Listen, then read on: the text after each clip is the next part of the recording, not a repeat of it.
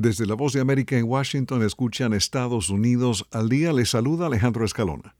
El presidente de Estados Unidos, Joe Biden, no estaría considerando destituir al secretario de Defensa Lloyd Austin, quien no informó al mandatario de su reciente hospitalización ni de su estado de salud.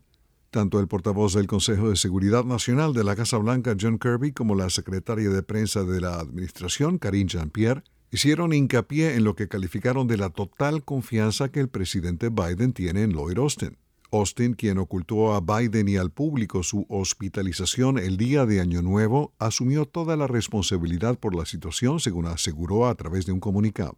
La falta de transparencia ha sido cuestionada por expertos en momentos en que Estados Unidos enfrenta una serie de crisis de seguridad nacional y crecientes conflictos en Ucrania y el Oriente Medio. Este lunes, Austin continúa hospitalizado en un centro médico militar. El general de 70 años se encuentra solo por debajo del presidente Biden en la cadena de mando militar estadounidense y sus deberes requieren que esté disponible en todo momento para responder a cualquier tipo de crisis. Un funcionario de defensa estadounidense visita Guyana este lunes y martes, dijo la Embajada de Estados Unidos en el país sudamericano, mientras las tensiones entre Guyana y Venezuela continúan por la disputa fronteriza sobre la región del Esequibo. La visita del subsecretario adjunto de Defensa para el Hemisferio Occidental, Daniel Erickson, destaca el impulso de Washington para una asociación bilateral de defensa y seguridad entre Estados Unidos y Guyana en apoyo de la estabilidad regional, dice la embajada en un comunicado. La visita tiene lugar después de que Guyana y Venezuela acordaron el mes pasado evitar el uso de la fuerza en su disputa sobre el Esequibo.